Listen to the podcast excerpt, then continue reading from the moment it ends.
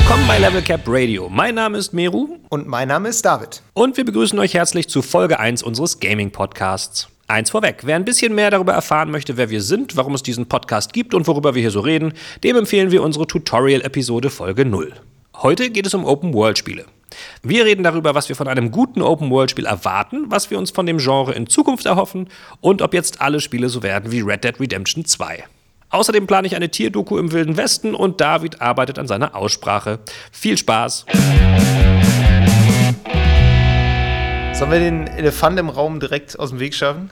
Den Elefantenraum, ja, hau ihn raus. Hat Red Dead Redemption 2 die beste Open World aller Zeiten? Das ist eine klasse Frage. ähm, ja, äh, zum Teil, ja, zum Teil, nein. Also das Beste an der Open World von Red Dead Redemption 2 ist definitiv die lebendige Welt, die Natur, finde ich. Also ich hatte das Erlebnis, ich bin da teilweise durch äh, die Wälder und so geritten und war mir nicht sicher, ist das, ist das echt, ist das geskriptet, dass da jetzt die Tiere so äh, so, so, so ein Rudel, nee, Rehe sind nicht im Rudel, ne? Was sind die, in der Herde? Nee. äh, So zwei, drei Rehe springen hintereinander über den Weg, dann so ein Hirsch, der dann da noch hinterher geht, weil Ja. er Bock auf sie hat. Ich kann dir gerade überhaupt nicht mehr zuhören, weil ich darüber nachdenken muss, was, was der Plural von, Tja, von Reh was heißt Plural? Also, Also- äh, also die, was die, äh, das Kollektiv von Reh ist. Ich glaube, es ist ein, eine Herde. Ja, ne? Ja. Ja. Und dann irgendwie noch so ein, plötzlich so ein Skunk und so. Also das kommt alles total echt rüber. Ähm, und auch diese, diese Events, diese, diese Random Encounters, wie man sie ja nennt, die kommen einfach echt rüber. Und ich weiß, dass die natürlich zum Teil insofern geskriptet sind, dass zum Beispiel eine Figur, die trifft man dann und dann trifft man sie irgendwie Stunden später nochmal, weil man sie schon mal getroffen hat und so weiter und so fort. Das wirkt total natürlich. Und das macht es zu einer sehr, sehr guten Open World. Ja, was macht also dann wiederum andere besser? Ja, ich glaube, zum Beispiel Zelda, äh, Breath of the Wild, hat, da haben wir schon mal kurz drüber geredet gehabt, ähm, ohne Mikrofon, hat halt dafür eine echter wirkende Physik. Also ich sage jetzt echter wirkender, weil ich meine, auch Red Dead Redemption hat irgendeine Art von Physik, ne? sonst würde das Ja, alles so nicht funktionieren. Feuer zum Beispiel, glaube ich auch. Ne? So, also so Ja. banale Sachen wie, also Ja, schon. so Systeme, die irgendwie aufeinander reagieren. Ja. Auf eine Art. Aber wenn ich halt an diese, an diese Mechaniken von Breath of the Wild denke, wo du sozusagen, mh, äh, ich weiß gar nicht, wie man das nochmal nennt, da, bist du auf so einem Stück Stein und dann kannst du das so mit diesen, mit deinen Kräften so schleudern und so ein Kram. Diese Module. Genau, diese die Module. Giga-Module, ja. Das äh, funktioniert halt alles, es greift so ineinander in dieser ganzen Welt. Mhm. Den, vielleicht vielleicht wird es mir bei Red Dead einfach nicht so, nicht so klar, weil es nicht so visualisiert wird. Ne? Mhm. Es ist wahrscheinlich auch einfach nicht so wichtig, ne? Äh, Also für Red Dead jetzt. Also das ist, glaube ich, was, was bei Open-World-Spielen grundsätzlich ein Thema ist, dass man sich immer fragen muss, was, was ist für das Spiel jetzt eigentlich wichtig? Weil Mhm. ähm, häufig schwingt, glaube ich, bei so Open-World-Sachen immer so mit, ja, du kannst, kannst ja einfach alles machen. Das ist jetzt deine Welt und du kannst da jetzt irgendwie sein und kannst jetzt einfach Und du kannst Äh, weit blicken. Das ist Genau, du kannst so. weit blicken, du kannst überall hinlaufen, was du sehen ja. kannst. Das ist ja auch mal so das große Versprechen. Aber ähm, das ist natürlich eine komplette, wenig überraschend, eine komplette Lüge, dass du da alles machen kannst, was du willst, sondern du kannst natürlich trotzdem immer nur das machen, was für das Spiel auch sinnvoll ist. Ja. Und ähm, ich habe manchmal das Gefühl, es gibt wirklich so zwei, vielleicht sogar noch mehr, aber zwei Ansätze, so eine Open World zu machen. Das Mhm. eine ist halt so ein bisschen das, wie es Red Dead Redemption vielleicht auch macht, dass du so eine ähm, Zahl an Systemen hast, die aber letztlich auch immer so im, ähm, so im Diktat der Geschichte quasi stehen. Ja. Und ähm, dann hast du so eher so diese Sandbox-Herangehensweise, weil ich glaube, Red Dead Redemption 2 ist jetzt nicht so richtig eine Sandbox, oder? Nee, nee. Weil du kannst ja nicht, wie in anderen Spielen, was aus dem Nichts erschaffen. Du kannst ja jetzt nicht Genau. irgendwo, sagen wir mal, ein Haus auf, also baust auch ein Haus auf im Spiel, aber das ist ja, das ist ja äh, nicht frei. Also ich kann jetzt nicht sagen, äh, hier ist gerade irgendwie eine Lichtung, da baue ich jetzt was drauf. Das ist Ja. insofern, also Sandbox ist für mich eher sowas wie Fortnite, tatsächlich. Ja, Ne? klar, da hast du, wo du halt ein wirklich, also bei Fortnite schon ein extremes Bausystem irgendwie hast. Ja. Genau, klar. Aber sowas wie, ich meine, Breath of, Breath of the Wild BOTW. Äh, ja, BOTW, ähm, finde ich, hat gerade so durch dieses sehr reaktive Physiksystem auch so ein bisschen Sandbox-Charakter, weil Mhm. das war für mich so ein, so ein Erlebnis, nachdem das rausgekommen ist und wenn man sich so im Internet halt angeguckt hat, was Leute in dem Spiel so gemacht haben. Das Ja. war für mich so was, ähm, was ich total interessant fand. Und ähm, wo dann auch so Leute im, im Reddit, ähm, in dem Reddit, Re, ey, Reddit-Thread, meinst Reddit? Thread, ich wollte Reddit Thread sagen, ähm, zu Breath of the Wild, ich komme mir vor wie bei Loriot, äh, ähm, dann auch so Sachen hatten, so, ja, ich wusste gar nicht, dass man das auch noch machen kann. Stimmt. Und irgendwie schon wieder irgendeine verrückte Stimmt. Sache entdeckt hatte, die, die, wie diese verschiedenen Systeme aufeinander reagieren. Ja. Und irgendwer hat dann so drunter geschrieben, ja, das ist im Moment so das offizielle Motto von Breath of the Wild. Ich wusste gar nicht, dass man das auch noch Ja, machen ja. kann. Aber ich meine, das, das, diese Dimension legt äh, Red Dead dann tatsächlich in Online ab und zu dann doch frei. So, ne? Ja, Das kann man schon stimmt. sagen. Also, wobei ich jetzt auch denke, ich glaube, die, die, die Grenzen der Open World oder beziehungsweise der Physik der Open World von Red Dead sieht man äh, meistens, wenn dann mal was richtig schief läuft. Also, wenn ich jetzt halt mit dem Pferd im vollem Galopp gegen, Galopp gegen einen Stein oder gegen eine Kutsche oder so reite, was ja ab Ja. und an mal vorkommt, dann siehst du direkt, äh, das äh, ist nicht so richtig lebensecht. Also, Mhm. Gut, ich, ja, ich weiß jetzt, ich habe jetzt noch nicht so viele Menschen echt über einen Stein fliegen sehen, aber ähm, ich finde, das sieht einfach nicht so richtig echt aus, abgesehen davon, dass danach alle wieder aufstehen und das ist fein.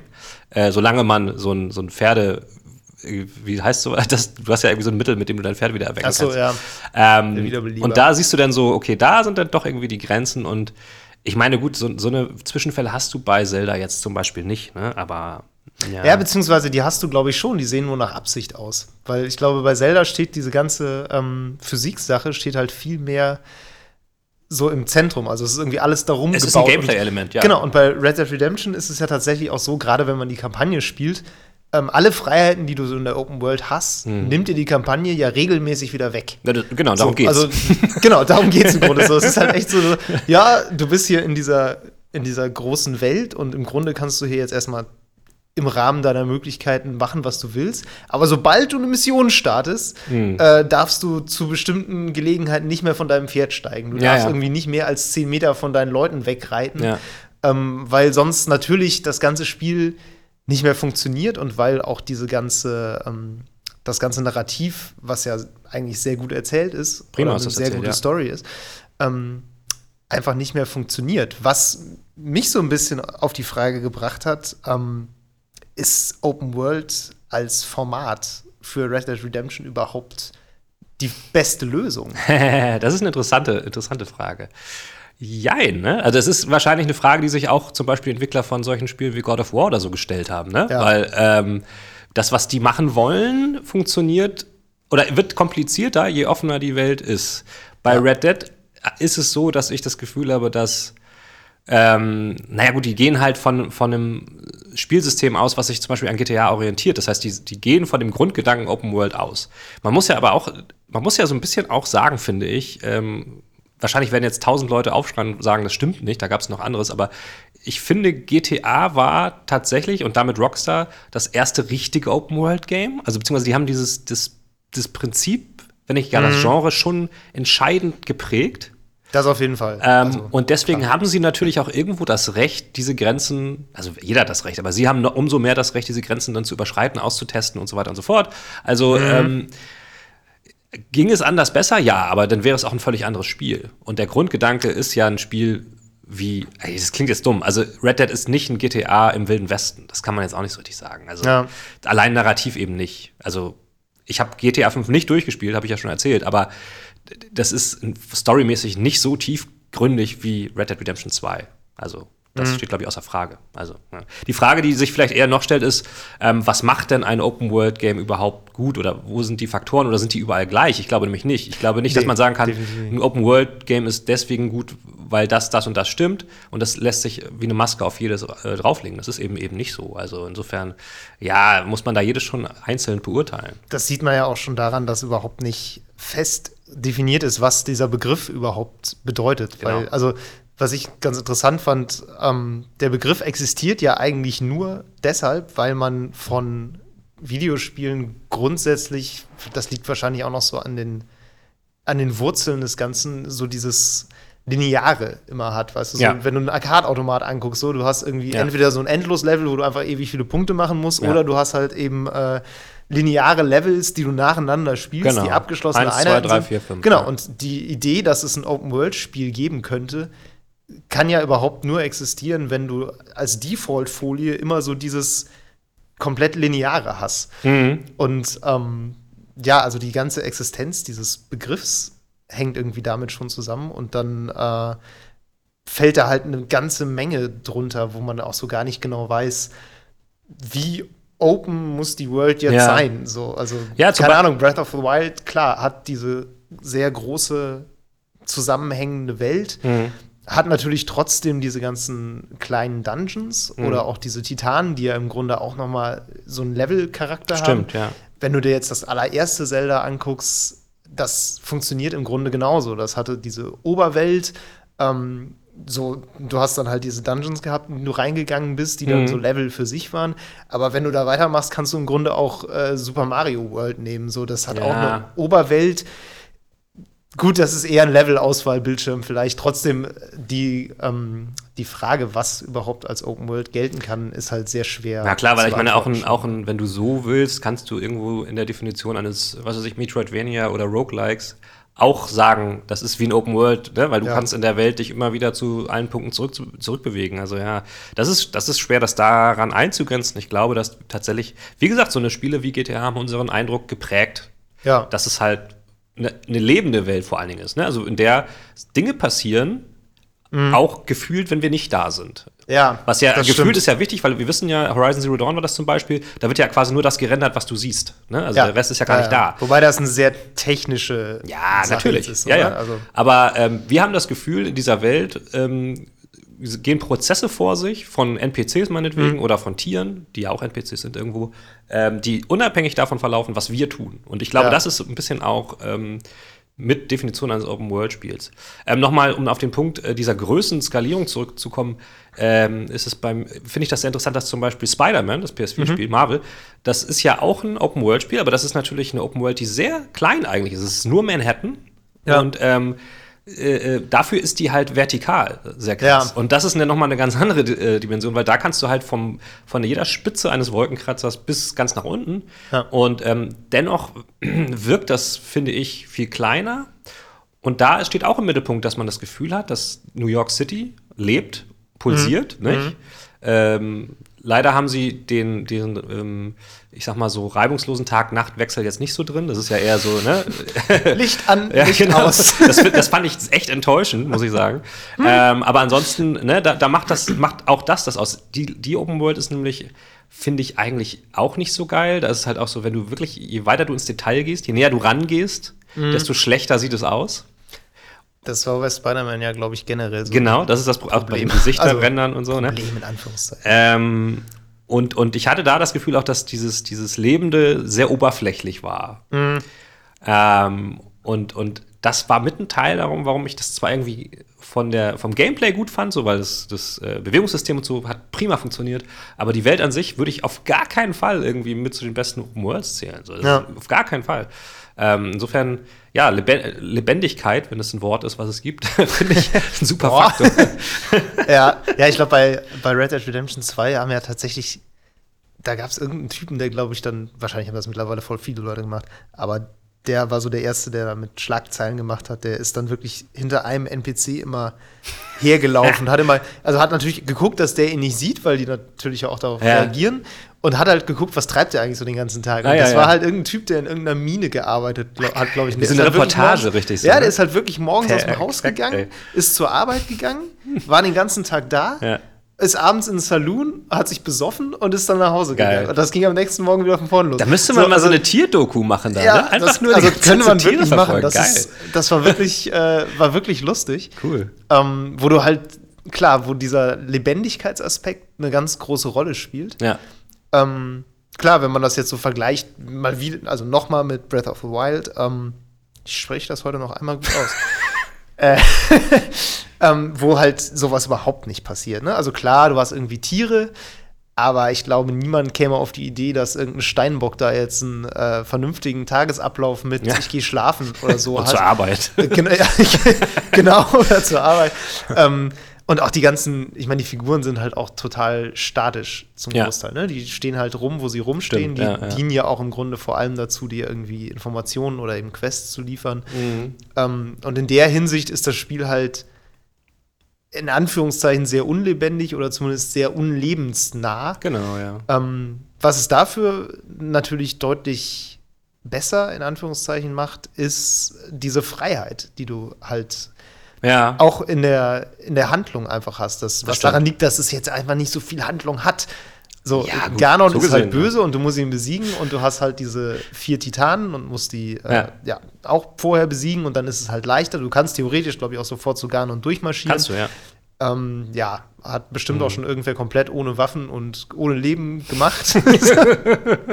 aber ist natürlich nicht die Idee dahinter, aber Ja. es geht halt so. Also du hast diese Freiheit, was natürlich für ein Format wie ähm, Red Dead Redemption zum Beispiel oder auch The Witcher oder jedes Open-World-Rollenspiel, was versucht, eine komplexere Geschichte zu erzählen, Mhm. irgendwie ein völlig undenkbares Format ist. Ja. Ähm, was ich irgendwie interessant finde, weil gefühlt ist unsere Wahrnehmung von Open-World-Spielen total dadurch durch solche Spiele geprägt, die eigentlich lineare Story-Rollenspiele sind, Krass, ja, stimmt. die sich aber in dieser riesigen Welt abspielen und ja, so ein bisschen fragt man sich so, warum, also was das soll. Warum ist, warum ist es nicht ein lineares Rollenspiel? Weil Ja. es doch in vielerlei Hinsicht diese Welt vielleicht gar nicht bräuchte. Bei Breath of the Wild würde ich zum Beispiel sagen, das braucht, braucht es einfach. Das ist darauf ausgelegt und das funktioniert nur so. Ja, Ähm, wobei die Story auch abgetrennt funktioniert, ne? Also, die, also, ja. Gut, klar, die, ja, sicher, du kannst die Story natürlich auch linear erzählen. Mhm. Nur in dieser ganzen Art und Weise, wie es gebaut ist, würde ich schon sagen, dass es halt wirklich dieses Open-World-Format braucht. Wie gesagt, bei sowas wie The Witcher 3, was ohne Zweifel ein gutes Spiel ist und auch Horizon Zero Dawn und Red Dead Redemption und weiß der Geier was und jedes zweite Ubisoft-Spiel, ähm, so die, ja, die erzählen halt im Grunde sehr linear, Ja. haben aber gleichzeitig diese riesige Welt, ja. In der du dich eigentlich rumtreibst und Ja. die im Grunde die Lücken zwischen den einzelnen Levels dann irgendwie auffüllt. Ja, beziehungsweise, genau, also Levels oder halt äh, zwischen den, den, den, Que- den Story-Quests sozusagen. Genau, und auch, du hast ja. halt noch Nebenquests Mhm. und klar, und wenn da, also wenn dann noch dazu kommt, dass du nicht so wirklich viele ähm, physikalische oder globale Systeme, nenne ich es mal, hast. Mhm. Sowas wie ein Physiksystem oder sowas wie, meinetwegen sowas wie in Assassin's Creed äh, Odyssey jetzt, dieses Söldnersystem. Ja, So, was natürlich auch eine Rechtfertigung dafür ist, das in einer wirklichen lebendigen Spielwelt stattfinden zu lassen, weil Mhm. natürlich die Welt in einer Art und Weise auf dich reagiert. Aber wenn es sowas alles nicht gibt, fragst du dich halt schon manchmal, ist das jetzt nicht ein bisschen eigentlich nur Angeberei? Ja, aber dann, also dieser These nach, müsste ja Fallout 76 ein richtig geiles Open-World-Spiel sein. Weil da gibt es diese narrative Struktur nicht so richtig. Es gibt halt, also, ne? Das Ja. sind alles Sidequests. Du kannst eigentlich einfach nur Sandbox machen. Ja. Und ich- ich zweifle an, dass, dass es das ist, weil ich habe es jetzt, ich hab's jetzt nicht krass gespielt, ich habe es ein bisschen gespielt und ähm, mir war schnell langweilig, sag ich mal so. Ne? ich meine, ich kann da zwar jetzt mein Camp bauen, ja, aber äh, das lag natürlich auch an der Natur der Sache, weil ich meine, in Fallout 4 war mir das schon zu dumm, mir ein Camp zu bauen, weil wofür mache ich das? Ähm, und das ist halt das Ja. Problem. Also wofür mache ich das alles Ja. dann? Ne? Ähm, da hat auch, da hat auch ein, ähm, ein Fortnite irgendwie den Vorteil. Ich habe natürlich die Motivation, die Runde zu gewinnen. Klar. Und deswegen baue ich. Sachen. Ja. So. Äh, darum, also man, man, muss schon, man muss schon irgendwie mit so einer Storyline irgendwie eine Moti- Motivation liefern. Und wenn man die Storyline nicht nutzt, muss man irgendwie eine andere Motivation liefern, die dann meistens kurzweiliger ist. Halt, wie gesagt, so ein Mhm. Battle Royale, nicht? Und da ist ja dann vielleicht die Frage, wo, wo kann das hingehen? Also was, was können Open-World-Spiele dann zukünftig machen, damit sie nicht alle gleich sind? Ich meine, siehe, Ja. siehe Ubisoft. Ich meine, jedes Ubisoft Open-World-Spiel ist einfach nur die gleiche Engine mit ein bisschen anderen Assets drin. Ganz ehrlich. Ja, ja, und vor allem halt immer der gleichen Formel, so, ne? Also Ja. selbst wenn sie natürlich sich jetzt von so manchen Sachen wie diesen, diesen Türmen und so die Gebiete Ja. freischalten, haben sie sich, also sie haben sich davon oberflächlich gesehen verabschiedet. Trotzdem hast du natürlich bei Assassin's Creed Odyssey echt hartes Level-Gating. So. Natürlich. Also wenn du drei Meter aus dem Gebiet rausläufst, wo du gerade jetzt vielleicht noch nicht sein sollst, ähm, haben die Leute halt alle rote Totenköpfe über dem. Genau. Kopf und du weißt genau, ja, gut, ich gehe da mal wieder zurück. Und das ist halt so was, Ja, die Unterschiede Das sind eher so ein bisschen, wieder, die sind ne? so ein bisschen im, im, im Balancing hauptsächlich.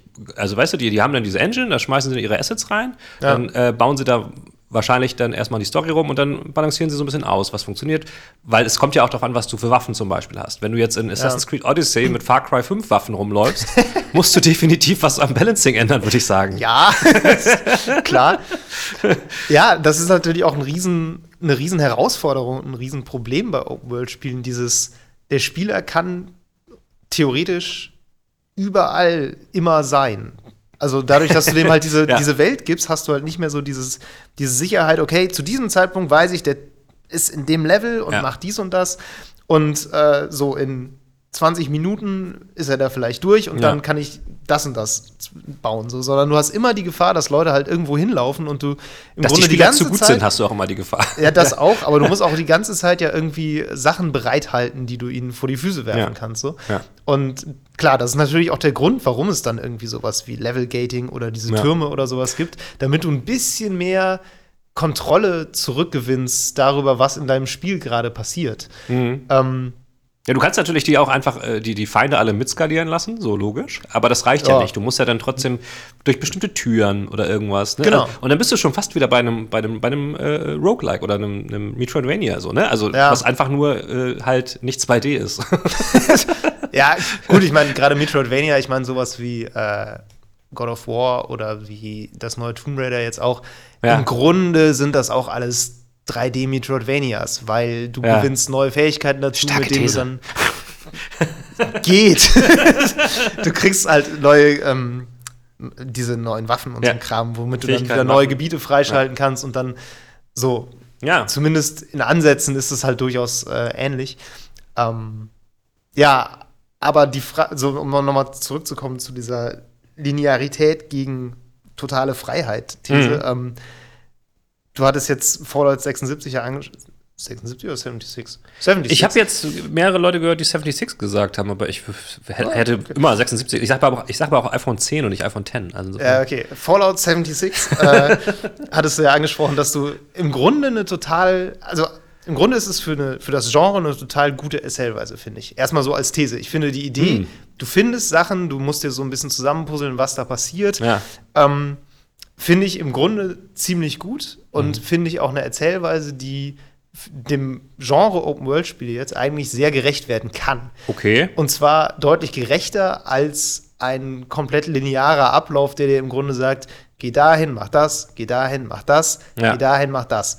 So einfach Ja, vor allen Dingen sind es ja meistens auch nur Fetch-Quests. Also insofern. äh, Genau, das, ist ja halt das. Problem. Ja. Die, theoretisch ist diese Idee, du findest ständig irgendwelche Sachen und musst dir so zusammenpuzzeln, was ist passiert. Mhm. Ähm, total gut. Ich glaube, das Problem bei dem Spiel, ich habe es jetzt selber tatsächlich gar nicht gespielt, ich stütze Ja. mich jetzt nur auf das, was ich von anderen gehört habe, ähm, ist halt zum einen, dass es technisch anscheinend echt nicht auf der Höhe ist. Ja. Und aber auch, dass die Art und Weise, wie das eingebettet ist, halt irgendwie langweilig ist. Also gerade dieses, wir verzichten komplett auf menschliche NPCs, Genau, das finde ich auch. die ja. halt so Dadurch wirkt es halt noch lebloser. So. Das ist irgendwie, ja, ja, ja. Ja, auch und, du findest, also- klar, du hast, findest irgendwie eine Kassette oder irgendein äh, Computerterminal oder sowas, Ja. aber das Problem ist halt immer, da irgendwie Charakter rüberzubringen, ist halt super schwer. Erst recht, wenn das irgendwie dann nur geschrieben ist. Mhm. Gut, viel- vieles ist, glaube ich, ja auch so Audioaufnahmen, da wird es immerhin vorgelesen. das sind aber eigentlich, ja, es sind fast immer Audio. ich glaube, die Art der Präsentation ist viel mehr das Problem als die Art, wie, die, wie das Narrativ gestrickt ist. Das stimmt. Ja, also, weil du hast ja selbst, also selbst Fauna gibt es da nicht wirklich viel.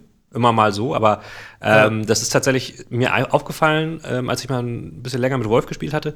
Da sind wir echt, was weiß ich, zehn Minuten durch die Welt gelatscht Mhm. und ich habe nicht mal irgendein Tier getroffen. So. Und das ist halt echt zu wenig. Ey, es war Atomkrieg, was erwartest Ja, du? okay, aber das ist eine tolle Entschuldigung, aber es macht mir dann trotzdem keinen Spaß. Ja, weißt du? Ja, gute, ja, weiß ich jetzt auch nicht. Also die Frage, die ich mir halt, wie, wie gesagt, stelle, ist, was, was wird aus dem Genre in Zukunft? Also ich Ja. meine, wenn ich jetzt zum Beispiel an Cyberpunk denke, ne? Wird das einfach nur The Witcher in einem anderen Setting mit drei, vier mehr Gameplay-Mechaniken und einer anderen Optik oder was? Oder, oder kann man am, oder wünscht man sich von einem Open-World-Game irgendwie noch mehr? Und was ist das? Also mehr Realismus als Red Dead wünsche ich mir eigentlich nicht. Ich meine, wir können auch gerne noch mal, ähm, äh, wie heißt dieses, dieses Königs äh, King's Quest, äh, was du getestet hast, nicht King's Quest, sondern ähm, ähm, Äh, Kingdom Come Deliverance. Kingdom Come ja. Deliverance können wir auch noch mal gerne mit einbinden. Ja. Ähm, also mehr Realismus will ich eigentlich nicht. Aber was kann Open World besser machen, dass es mir mehr Spaß bringt und Mhm. irgendwie geiler wird? Das kann ich irgendwie, weiß ich jetzt nicht. Genau, ich glaube, die, das Problem ist so ein bisschen im Moment noch, obwohl da jetzt ja schon ziemlich lange dran geackert wird, ähm, hat jetzt, würde ich mal behaupten, steile These, noch niemand so richtig das, das Königsrezept gefunden. Wie gesagt, Ja. ne? vieles ist halt einfach Singleplayer-Rollenspiele linear übersetzt in eine große Welt und angefüttert eben mit sowas wie Nebenquests. Ja. Äh,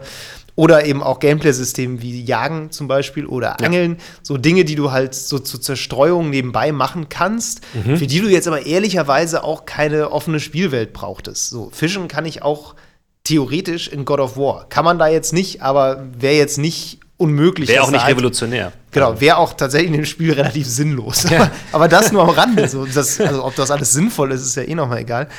Ähm, und klar, auf der anderen Seite dann eben so Sachen wie meinetwegen Fallout 76, Mhm. was, finde ich, einen besseren Ansatz hat, in der Open World zu erzählen, aber es halt noch nicht richtig gut macht. Ja. Und dann vielleicht noch sowas wie eben Breath of the Wild, was das Ganze so ein bisschen umgeht, indem es einfach gar nicht viel Storytelling macht. Mhm. So, das funktioniert dann als, als Abenteuer, als Sandbox irgendwie gut, Ja. aber ist natürlich aus einer Story-Perspektive eher, ja, das heißt unbefriedigend. Es, es hat halt einfach, einfach andere, ähm, einen anderen Fokus. Ja. Und ja, Realismus ist halt immer so der Versuch, also das, ma- wenn man über Realismus redet, meint man ja eigentlich, das Spiel macht es mir schwer. ja. Zumindest jetzt, ja. also Kingdom Come Deliverance Ja. und Red Dead Redemption wären für mich so Fälle, wo ich denke, ja, Realismus heißt hier vor allem, was kann ich nicht. Okay. So, ich ja. bin nicht der Megatyp mit Zauberkräften, ich habe Hunger, ich habe Durst, ich kann nicht lange laufen, mein Pferd wird krank, ähm, ja, all solche Dinge. Okay, so. ja. Und da kann ich auch verstehen, dass man dann sagt, ja, das brauche ich jetzt nicht noch mehr. Ich glaube, die Spitze des Eisbergs ist halt, nee, nicht Spitze des Eisbergs, so die vorläufige Krönung ist das richtige Bild, ist, glaube ich, Scum, was dann irgendwie Ja. diesen Metabolismus. Was wir beide nicht gespielt hat. haben, ne? Ich wollte immer, aber dann dachte Nee, ich, ich ah. habe ich hab immer nur dieses, dieses Bild vor Augen, wo jemand alle Menüs geöffnet hat, die man da so ja, sehen kann. Ja, und ja, es ist einfach so von, wann habe ich zuletzt was gegessen und wo in meinem Verdauungstrakt befindet sich das gerade? Wie warm ist mein Blut? Keine Ahnung, also so völlig. Also mich hat das schon gereizt, so, aber ich dachte so, ja, es gibt einfach gerade zu viel, da muss ja, jetzt nicht das, noch das sowieso. Ich fand's, ich fand's auch irgendwie interessant. Das ist aber auch so was, wo ich so ein bisschen vorsetze und denke, das gucke ich mir vielleicht mal an, aber das muss ich jetzt nicht Ja. selber spielen, weil Ja. ich glaube, das ist mir ein bisschen zu viel Micromanagement. Ja, Gedöns so. Aber klar, das sind halt so, ist so der Realismusansatz. Und das ist natürlich immer so dieses Versprechen, wir bauen dir quasi die echte Welt in einem Spiel nach, sodass Mhm. es dann irgendwie, äh, dass du da in dem Spiel leben kannst. Mhm. Was, glaube ich, ein Versprechen ist, was langfristig keine gute Idee ist. Ich bin auch total gespannt. Ich meine, wenn dann die äh, Red Dead 2 äh, PC-Version kommt, werden die Modder durchdrehen. Und wenn es Ja. dann, sagen wir mal, es gibt dann. Ja, Gott, oh Gott, ja. so stell dir vor, es wird ein äh, The Witcher-Mod geben für Red Dead, so, weißt du? Weil Ja, letztlich ist, ja, das, ist das total übertragbar. Das, das, Das- finde ich das halt stimmt. interessant. Ich meine, abgesehen von der Magie jetzt, aber das kann man auch reinmodden. Das kriegt man hin, ja. Ähm, und da wird es dann tatsächlich zur Sandbox. Aber ähm, es ist Ja. eigentlich sich dann doch schon teils ähnlich. So, weißt du? Es ist interessant. Ähm, Ja. Was ich noch so als Aspekt sehe, den man ähm, einbauen könnte zukünftig, und das machen halt auch ja schon viele Spiele, ist dieses, ähm, dieses Monster Hunter World Ding, so ein bisschen, dass du halt gemeinsam Bosse legst. Ich habe jetzt, glaube Ja. ich, heute gelesen, dass Obsidian das bei dem, ähm, the, wie heißt es, the, Next Frontier? Nee, the, Äh, The Outer. the Outer The, nee, World. mal. The Outer World. The Outer Worlds. Da wollen sie das Genau. auch machen. Da wollen die auch Ja. so ähm, epische Bosskämpfe einbauen, die man dann, obwohl zu mehreren glaube ich nicht. Ich ist, glaube ich, genau. tatsächlich was, was Anthem vorhat. Genau, Anthem macht das und Genau. Destiny macht das ja auch. Destiny hat nicht jetzt eine richtige Open World, aber ne, du hast, Mhm. hast eine relativ offene äh, Instanz und dann sind da halt andere Leute drin. Ja. Und ähm, das tut ja auch Fallout 7 76. Du hast da Ja. auch diese großen Viecher und dann können alle Leute zusammen sich draufstürzen. Und Ja. ähm, das ist ein Aspekt, der dem Ganzen dann auch noch mal eine Dimension gibt. Ich kann mir jetzt, ich, also ich meine, Cyberpunk wird ein Singleplayer-Game, da wird es sowas in dem Sinne nicht geben. Mhm. Ähm, ja, noch immer suche ich äh, nach, nach, nach Gameplay-Sachen, die anders sein können, die sowas noch toller machen können. Ich meine, ich freue mich derbe auf Cyberpunk. Mhm. So, es ist eins meiner, nee, meiner kommenden Highlights, aber ich habe mittlerweile ein bisschen die Befürchtung, das wird eine Mischung aus Witcher und weiß ich jetzt, und Fallout vielleicht oder so. Was ich tatsächlich glaube, ist, dass da dieser Aspekt der Reaktivität eine ganz große Rolle spielt. Das liegt vermutlich auch ein bisschen daran, dass ich weiß, dass es von einem Pen-and-Paper-Rollenspiel kommt. Ja. Und der große Vorteil, den Pen-and-Paper-Rollenspiele gegenüber allen Computerspielen haben, ist ja immer, dass letztendlich ein Spielleiter da sitzt, der ein Mensch ist und denken kann und der halt in der Lage ist, das Szenario so zu gestalten, wie er gerade will. Das kann ja. halt kein Computerspiel, weil es ist alles immer vorgeskriptet. Es sei denn, es kommt mal die krasse KI und. ja, gut, aber ähm, ich vermute, das war auch so ein bisschen der Eindruck, den ich aus dem Gameplay-Trailer gekriegt habe, ähm, weil sie ja immer beschrieben haben, ja, man hätte jetzt hier auch das so und so machen können. Man ja. hätte jetzt auch so. Ja, man die, hätte die Optionen so. sollen halt Genau, er hat ja immer ja. diese Option gesagt. Und ich glaube, dass sie da ganz viel Wert drauf gelegt haben, dass du, mhm. du so dieses Gefühl hast, das ist wirklich eine Welt, in der ich vorgehen kann, wie ich möchte. Ja. Und du halt auch einfach nicht merkst, welche Optionen es alles gibt. Weil häufig hast du ja, ist es ganz klar, okay, ich kann da jetzt reinschleichen. Ja. Oder, oder ist eine Markierung, da kann ich dann irgendwie noch hochklettern, dann kann ja. ich da von oben rein. Oder ich schieße halt alles nieder. Das sind halt so die Aber das setzt, Sachen. das setzt ja schon wieder lineare Quests voraus.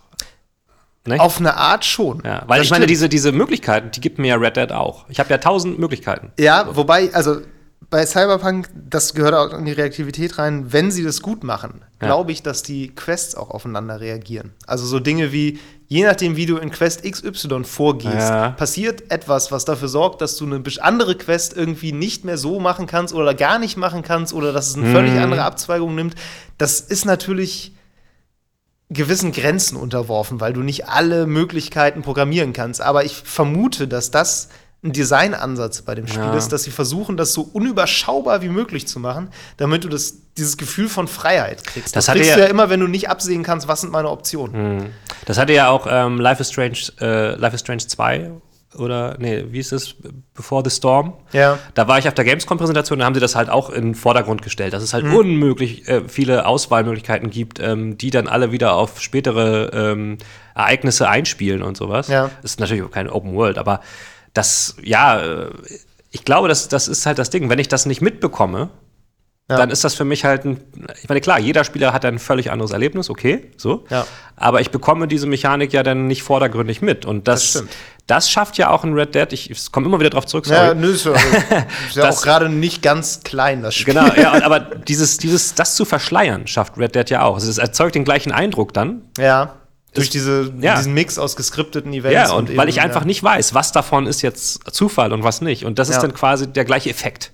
Insofern weiß ich nicht, ob, ob Cyberpunk sich, wenn es das tut, wie du sagst, ob das sich dann wie ein Schritt voran anfühlt für mich als dummen Spieler. Ich ja. weiß es halt nicht. Ich meine, klar die, die haben, sie haben ja auch gesagt, okay, dann hast du halt noch ein extrem gutes Gunplay dabei und so mit Waffen, die du modden kannst und mhm. so. Und wenn du dann sagst, okay, ich habe ein Open-World-Spiel, wie die, die es schon gibt, aber es kombiniert dann halt noch ein sehr gutes Waffensystem mit rein. Okay, ja. dann ist es auch schon mal ein Fortschritt, das gebe ich zu. Ja, aber was passiert zum Beispiel, wenn ich in Cyberpunk auf die Straße laufe und alle umknalle? So. Gute Frage. Wahrscheinlich wird es irgendein globales System dafür geben? Ja. Sowas wie ein Wanted-Level oder so? Ja, wahrscheinlich. Was dir halt, äh, was dann dafür sorgt, dass es irgendwie Konsequenzen hat. Hm. Und das Ding ist halt, ein Schritt nach vorne ist es dann, wenn die Konsequenzen halt echt sind. Weil ja. klar hat das auch in äh, Red Dead Redemption Konsequenzen.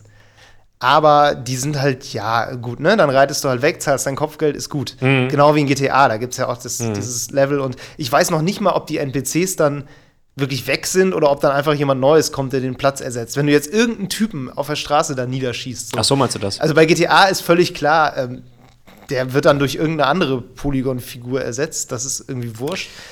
Aber. Oh, gute Frage. Das ist mir, also ich glaube, das äh, kommt drauf an. Es gibt bestimmte feste Charaktere, die dann, glaube ich, tatsächlich weg sind. Ja, weil spannend wäre halt, also äh, konsequent zu einem absurden Maß wäre natürlich äh, irgendjemand auf der Straße kommt aus irgendeinem Grund dann um und das beeinflusst jetzt irgendeine Quest, die du in 20 Stunden vielleicht spielen wirst, ja. weil da jetzt eine Person fehlt. Solche ich, Dinge. Ich ne? kann dir nicht sagen, ob Red Dead das macht oder nicht. Weil Ja, das gut, ist halt das- das, so gut das verschleiert. stimmt, das stimmt, ja. Und das ist das Geile. Und das, Ja. finde ich, reicht ja schon.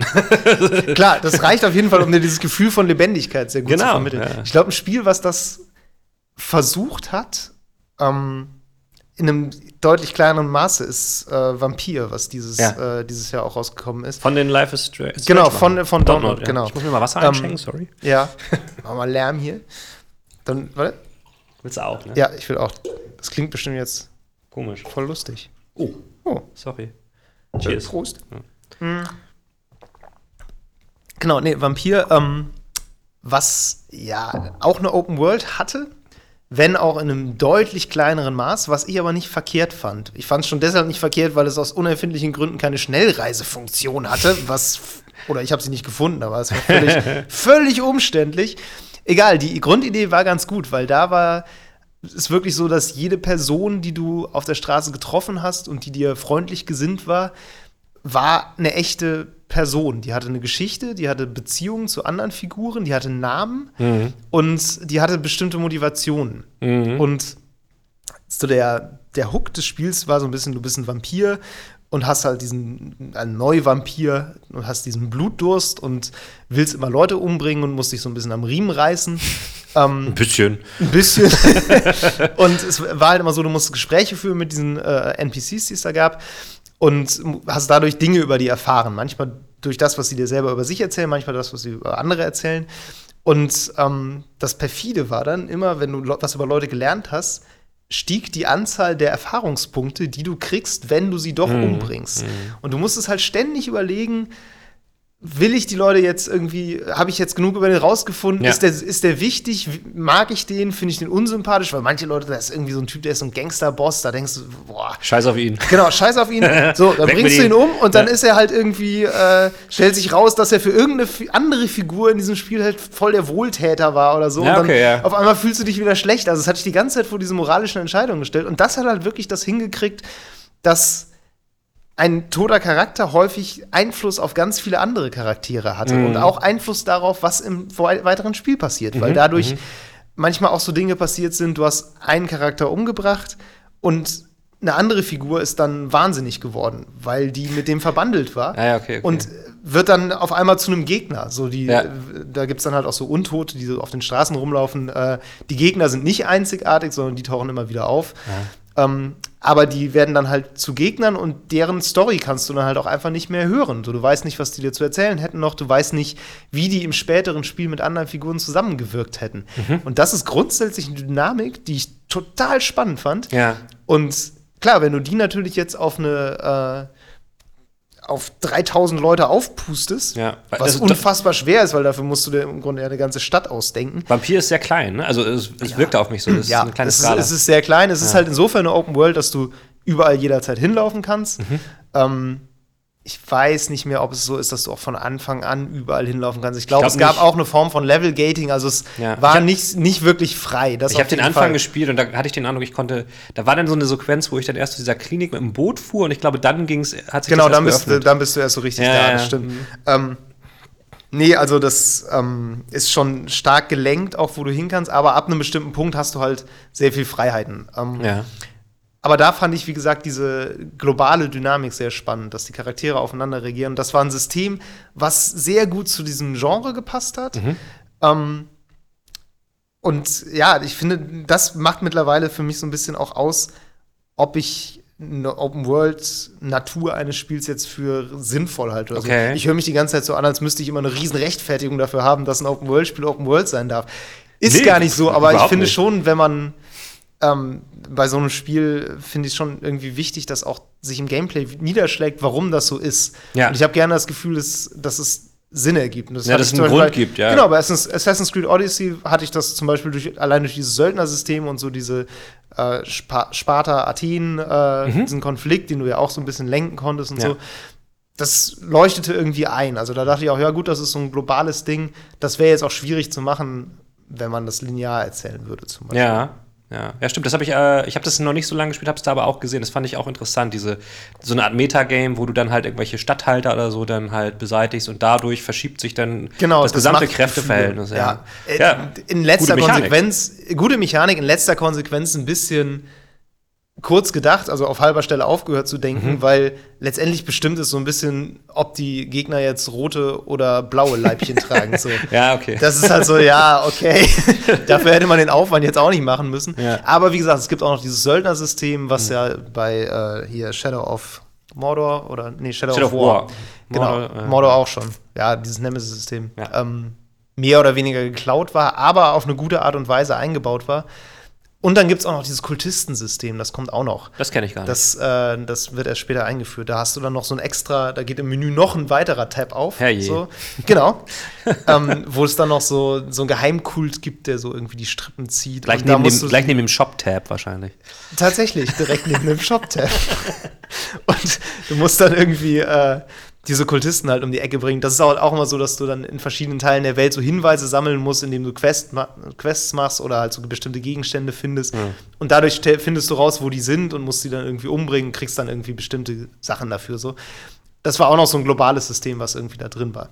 Und das, äh, genau, also ich glaube, das ist so ein bisschen der, der Grund, den ich mittlerweile von einem Spiel, was Open World ist, erwarte. Ja. Dass es mir ein, mindestens ein globales, übergreifendes System gibt, was, äh, ja, was mir eine gewisse ähm, Einen Einfluss so- auf die was- Gesamtwelt sozusagen. Genau, was einen Einfluss gibt, auf ja. die Gesamtwelt hat Mhm. und was mir auch das Gefühl gibt, ich, diese Welt reagiert irgendwie auf mich. Ich, Ja. Das ist nicht einfach nur eine Kulisse, Ja. sondern ich spiele mit und gegen diese Welt. So Mhm. mit der Welt und Das stimmt. Ja, und, und was ich auch interessant finde, ist, wie diese verschiedenen Open-World-Spiele zum Beispiel das Crafting irgendwie ausnutzen oder wie sie es auch zum, zum Vehikel machen. Ähm, wir haben schon drüber gesprochen, irgendwie in einer Sandbox was zu erschaffen. Bei manchen Spielen, sei es jetzt meinetwegen, äh, was nehmen wir da mal, Fallout oder so, da hast du, also Fallout 4 meine ich jetzt, da hast du eigentlich Crafting hauptsächlich, um Ausrüstung und Waffen zu verbessern oder zu erschaffen.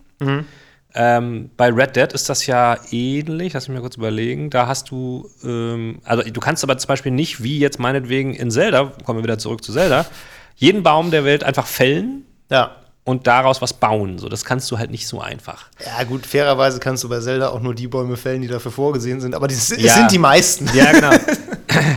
Und ich, ich, ich hoffe mir auch, dass in Zukunft sowas dann auch ein bisschen freier ist. Also, ne, Ja. das, ich finde es halt schade, dass, dass, dass man manche Sachen einfach. Ich meine, gut, bei, bei ähm, Breath of the Wild sind dann irgendwo Äpfel gewachsen, so, die konnte ich dann einsammeln, dann konnte ich den Baum fällen und dann konnte ich aus dem ba äh, Feuerholz was, äh, also aus dem Holz dann Feuer machen und so Ja. weiter und so fort.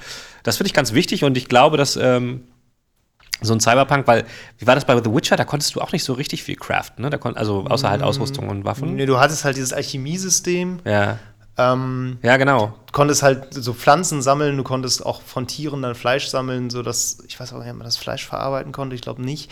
Also es war sehr stark auf so ein paar vorprogrammierte Rezepte Ja. äh, ausgelegt. Wahrscheinlich ist da mal, dann aber auch wirklich die Frage, was hast du da? Hast du da ein Rollenspiel? Hast du da ein äh, Action-Adventure, ne? à la Horizon Zero Dawn, wo du dann halt Ja. hauptsächlich irgendwie Pfeile für deine vorhandenen Waffen und Upgrades irgendwie gecraftet hast? Also klar, das kommt, da kommt es drauf an, was, was will man da? Aber ich meine, es gibt ja in Open World eigentlich auch schon fast alles, so sage ich mal so, an, an Subgenres. Ne? Außer jetzt vielleicht Fußball Open World habe ich jetzt noch nicht gesehen, aber Wow, wow. wäre vielleicht auch noch mal eine Idee. ich meine, es gibt auch Racing Open World, muss man Ja, auch noch mal natürlich. sehen. Ne? Und das ist Und, ja auch äh, äh, zu Recht. zu Recht und wird immer populärer. Ich glaube, Ja. fast jedes Racing-Game, was jetzt erscheint, ist irgendwie. Ja, also die Ne, krassen oder? Simulationen nicht. Nee, aber so wa- die ganzen, also ich würde sagen, die meisten Fun- und Arcade-Racer. Ja. Ich meine, gut, alle außer Gran Turismo und äh, Forza Motorsport wahrscheinlich.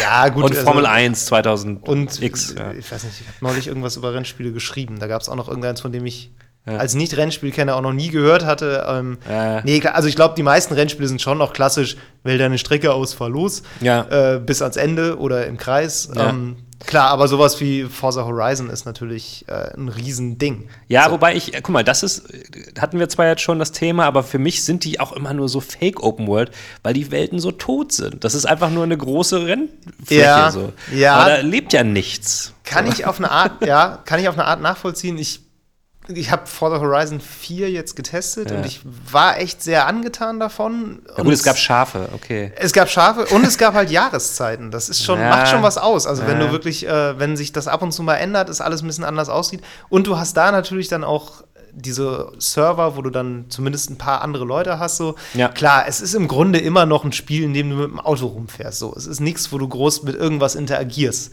Ja. Ähm, und es ist klar, die Rennevents sind dann auch einfach Fahnen auf der Straße, wo du hinfährst, dann gibt es einen Ladebildschirm und dann Mhm. geht's halt los. Also das ist natürlich auch alles andere als irgendwie ein flüssiger Übergang oder so, ähm, sondern im Grunde ist das eine Oberwelt, aus der du in Levels startest, wenn ja, man so will. Also Instanzen halt, Dungeons, was genau. auch immer. Ja, Aber ja. klar, es ist natürlich schon cool, wenn du dann sowas machen kannst, wie Rennevents, bei denen es nur darum geht, von einem Punkt an den anderen zu kommen und es ist völlig egal wie. ja. So, das Ja, ist halt, du kannst querbeet fahren, du kannst durch den See fahren, du kannst äh, über Berge fahren. Ähm, Im Grunde kannst du fahren, wie du willst, solange du als Erster da bist. Mhm. Und das ist natürlich schon was, wo du dann auch irgendwie so eine, so eine Spielwelt nutzen kannst. Weil du kannst natürlich auch so eine riesen Strecke programmieren und dann sagen, ja, fahr jetzt mal auf der Strecke bei diesem Klar. einen Event so hin, wie du möchtest. Ja. Aber es ist was anderes, wenn du diese Welt einfach vorher auch schon erforschen kannst, rumfahren kannst, dir schon überlegen kannst, ja, okay, da bei dem Hügel muss ich irgendwie aufpassen, so, und dann in das Event startest und dann zum ersten Mal das vielleicht gegen andere machst und dann Ja. aber direkt irgendwie eine. Ja, ich meine, gut, ich, da fahren kannst. das ist zwar grafisch oder wahrscheinlich auch so jetzt, was den äh, Realismus der Physik jetzt von so, von so Autos, und das ist ja vielen Leuten sehr wichtig angeht, ähm, nicht unbedingt fair, aber ich meine, man kann auch sagen, ey, in GTA Online kann ich auch Rennen fahren und da laufen auch Personen rum. Also, Ja. ne?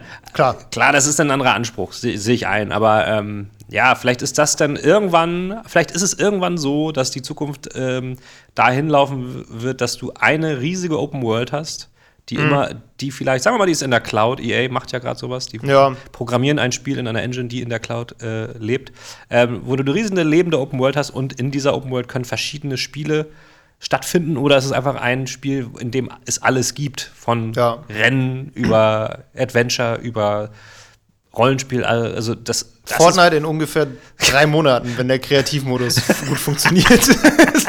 Stimmt. ungefähr das wird passieren, in kleinerem Maße, Ja, aber ja. Also ja, vielleicht ist das irgendwo, vielleicht ist das das, was die Zukunft bringen wird. Ich bin mir da noch ein bisschen unsicher. Ähm, Ja. Ich habe halt das Gefühl gehabt, bis vor kurzem war das immer noch der Anspruch, die World muss immer größer und größer und größer sein, Ja. damit sie besser wird. Jetzt habe ich irgendwie gerade so ein bisschen das Gefühl bekommen, dass man, dass man da auf die Bremse tritt. Also ich hatte den Zum Eindruck, Glück. Ja, ich hatte auch den Eindruck, dass die letzten Spiele gar nicht mehr so damit geworben haben, dass sie größer sind. Nee, Was ja immer so ein Indikator ist. Ne? Meistens werben sie dann mit so einem, mit so einem äh, ähm, Ding, damit mit sie vorne liegen, aber das wird jetzt gar nicht mehr so gemacht, weil die meisten Leute, glaube ich, schon sagen, oh Gott, ist das noch größer. Ja, ich glaube, die meisten Leute sind halt auch einfach an dem Punkt, wo sie sagen, okay, ich fand Origins, Assassin's Creed Origins, fand ich jetzt echt Scheiß groß, groß, ja, genug. Fall. so, und ich glaube, das ist auch irgendwie angekommen. Und Ja. ich glaube, Odyssey ist ja auch rein von der Landmasse, glaube ich, kleiner. Gut, es hat noch Wasser dazu. Ja. Ähm, aber ist sie auf jeden Fall, glaube ich, nicht größer. Ich glaube, Just Cause 4 ist jetzt noch mal viel größer. Ist das ich kann mich auch irren. Ich habe irgendwo gelesen, dass es viermal so groß ist wie Just Cause 3 und ich glaube, Just Cause 3 war irgendwie schon Ja. viel, viel größer als Ich irgendein anderes als letztes Ich habe gespielt. die Zahlen Also, jetzt nicht, ja. Äh, aber Ja, auf jeden Fall bigger is better. Das ist jetzt langsam zum Glück zu Ende. Das freut mich. Ähm, Ja. Ich glaube, ähm, also von meinem Anspruch her, habe ich es tatsächlich auch gerne kleiner, wenn dafür die Details stimmen. Also wenn es Ja. dadurch einfach schöner ist. Deswegen so ein God of War, was halt gar nicht so eine richtige Open World ist, ähm, dafür aber einfach blendend aussieht, ähm, Mhm. Ja. ist mir da schon lieber. Äh, wenn dann dann halt noch so Open World Mechaniken äh, reinkommen, die diesen Titel dann halt ermöglichen, ne, Gameplay-artig, dann bin ich völlig zufrieden. Also lieber kleiner, dafür schöner. Deswegen, ja gut, vielleicht könnte man Spider-Man mit Manhattan noch mal schöner machen. das würde ich total gut finden. Ja, grundsätzlich, also was du eben mit Spider-Man erzählt hast, eine Vertikalität ist, finde ich, ein total interessanter Ja, ja, Punkt. Was, glaube ich, auch bei Anthem eine Rolle spielen wird. Weil Definitiv. Mhm. Anthem wird wahrscheinlich, ich habe es noch nicht gespielt, aber wahrscheinlich ein sehr vertikales Gameplay kriegen, dadurch, Mhm. dass du fliegen kannst. Und wenn sie klug sind, und ich gehe davon aus, dass sie da beim Design drüber nachgedacht haben, Ja. werden sie ganz viel sowas haben mit irgendwelchen Höhlen, irgendwelchen Ja. Sachen, die auf Bergen sind. Ja. Und dann brauchst du in der Ausdehnung auch gar keine so große Open World mehr. Und das kann ziemlich gut sein, weil Auf du schnell durch die Welt kommst, Mhm. weil du trotzdem das Gefühl hast, du kannst an allen Ecken und Enden noch irgendwas sehen. Entdecken, ja. Genau, du kannst alles Mögliche entdecken und du hast halt auch eine gute Möglichkeit, jetzt Missionen abwechslungsreich zu gestalten, indem du dann halt auf verschiedenen Ebenen das Klar. spielen lässt. Ich meine, da kann man, glaube ich, noch ganz viel machen. Also, du kannst auch ein Open-World-Spiel im Grunde komplett einen Wolkenkratzer spielen lassen, so, wo du verschiedene Stockwerke Natürlich. hast vielleicht. Ähm, Du hast natürlich den Vorteil bei, bei so einem Spiel wie Anthem, dass da, also soweit ich das jetzt weiß, ähm, sind da ja in der Außenwelt keine, keine, keine Menschen, sag ich mal so, die da, die da auch noch leben oder unterwegs sind. Das, ist, das sind ja dann hauptsächlich Tiere, wenn ich das richtig. Also Ja, Monster Tiere und und- Tiere. und- Gegner. ja, genau, Wenn du jetzt zum Beispiel vermutlich. Spider-Man hat, war- Spider-Man hast, da war das größte Problem meiner Meinung nach, dass wenn du halt dich auf Straßenebene be begeben hast, wo die Menschen waren, Ja. dass es irgendwie fünf äh, Typen von Personen gab, die immer wieder aufpoppten so. Äh, ich hatte mal irgendwie eine Szene, da waren irgendwie, war irgendwie 20 Mal die gleiche Frau im Bild so. Und ich dachte, Oh what the fuck? Ja, so. Und das okay. hast du halt ähm, nicht das Problem, wenn du eine Welt hast, wo nur Tiere rumkreuchen, die halt gleich aussehen dürfen. Ja. Ne? Äh, oder halt Gegner, die auch alle gleich aussehen dürfen. Ja. Und deswegen ist das natürlich um einiges einfacher. Aber damit bin ich auch völlig fein. So, das ist nicht das Problem. Ne? Also lieber sich dann beschränken, als dann so zu tun, als ob. So, ne? Ja, das ist vielleicht auch ja. tatsächlich, das ist ein ganz anderes Thema noch, wo wir sicherlich auch mal drüber sprechen können, aber äh, die Beliebtheit der Postapokalypse momentan, Mm. würde ich mal behaupten, ist auch zum Teil darin begründet, dass wir mittlerweile in der Lage sind, richtig, richtig gut aussehende Spielwelten zu bauen Ja. mit abgefahrenen Sachen, aber es immer noch ungleich aufwendiger ist, irgendwie verschiedene Arten von Charakteren zu entwerfen, die sich dann möglicherweise auch noch unterschiedlich verhalten müssen. Ja. Und da ist natürlich so eine menschenleere Einöde, Ja. die mega gut aussieht und total viel Bewuchs hat und Ja. meinetwegen Tiere hat, deutlich dankbarer als sowas wie Manhattan. Wo du also, Auf jeden Fall. puh, Ich, ich sage auch nicht, dass jeder das jetzt, weiß, wie, wie eine Stadt aussieht. Ich bin ne? auch nicht Das- enttäuscht von, äh, äh, äh, von den Entwicklern, dass die jetzt da Manhattan so oder so gemacht haben. Ich meine, ich bin mir ganz, ich bin mir darüber im Klaren, dass das natürlich Herausforderungen sind, die man einfach gar nicht anders machen kann. Ähm, ja, nee, klar. Also entweder halt Postapokalypse oder irgendwie Fantasy. Ne? Also ich meine, Ja. Conan äh, Exiles ist auch halt eine Einöde so. Ja. Ähm, klar, also das ist, das ist ein Vehikel, das ist ganz einfach.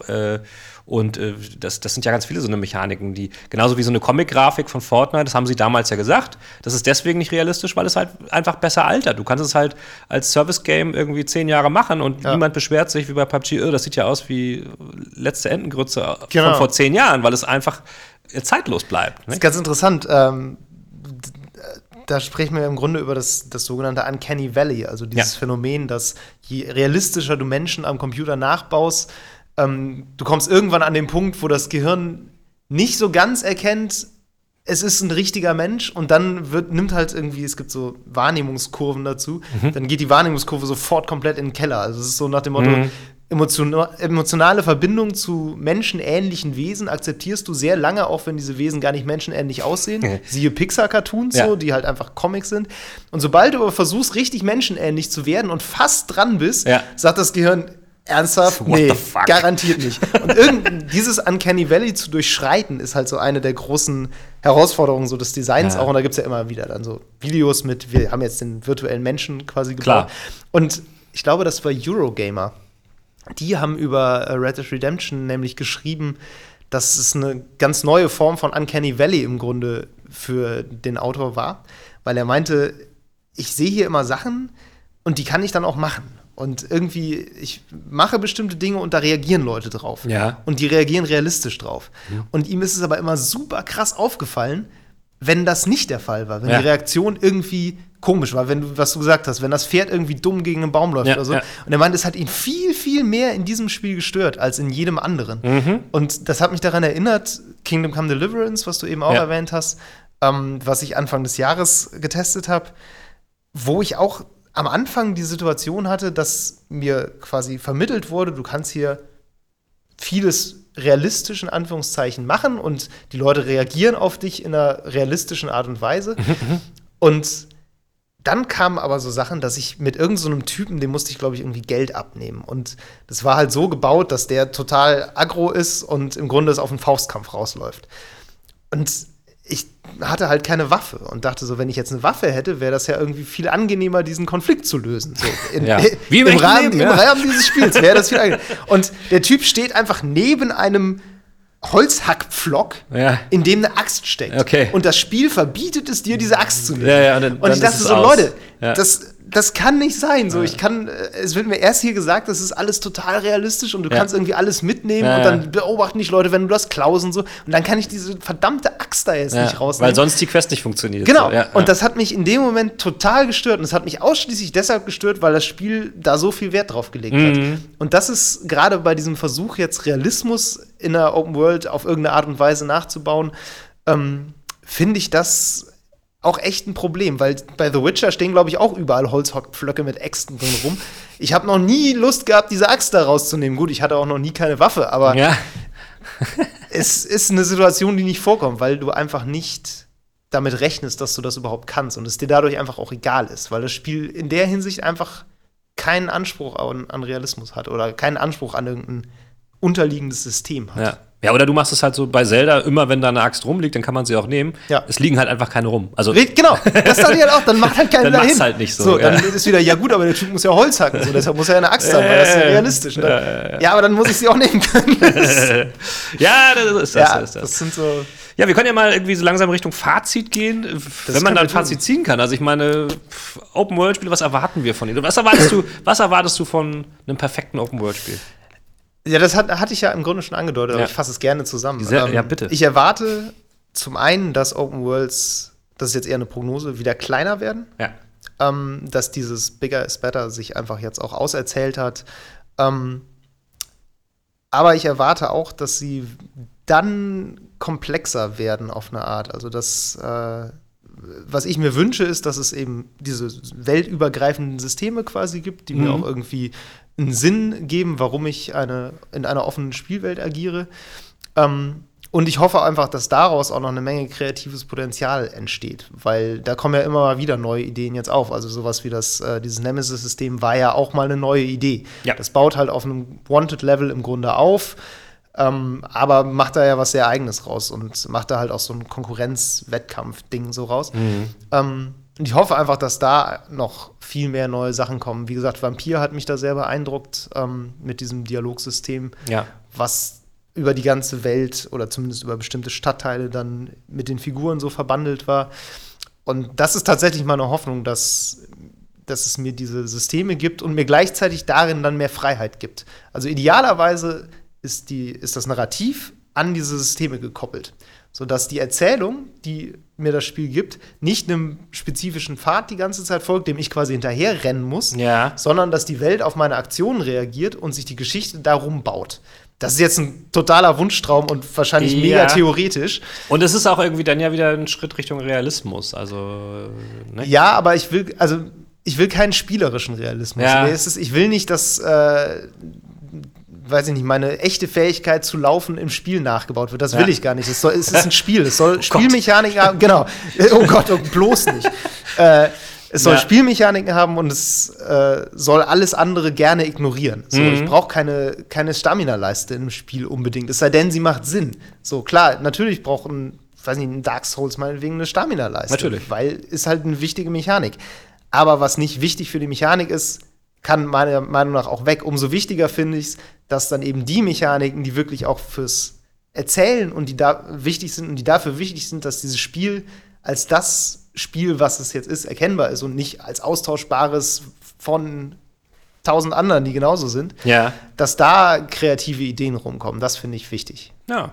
So. Das kann ich eigentlich grundsätzlich total unterschreiben. Ich würde mir jetzt noch wünschen, dass du noch einmal Reddit-Thread von Breath of the Wild sagst. Ich trinke noch mal einen Schluck Wasser.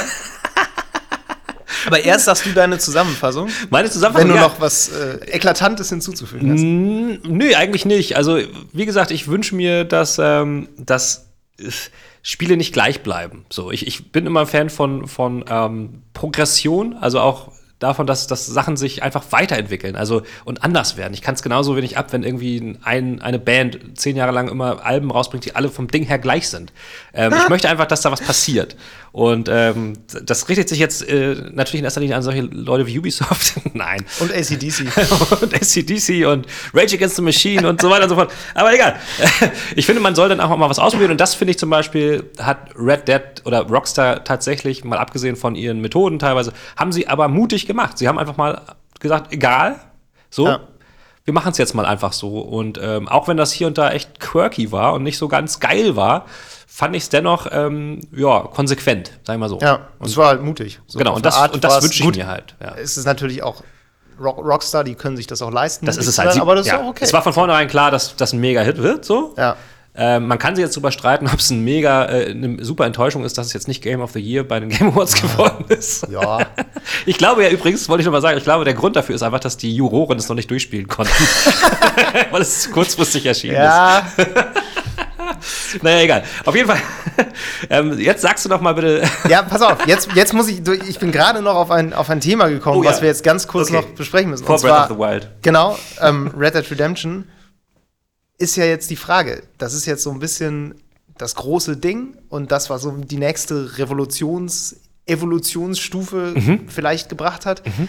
Ich habe jetzt ganz oft gelesen, dass Leute sagen, ja, ich kann jetzt nie wieder ein Open-World-Spiel spielen, weil ich bin total gespoilt von Red Dead Redemption, weil das hat mich so verwöhnt mit diesem Realismus und so. Hm.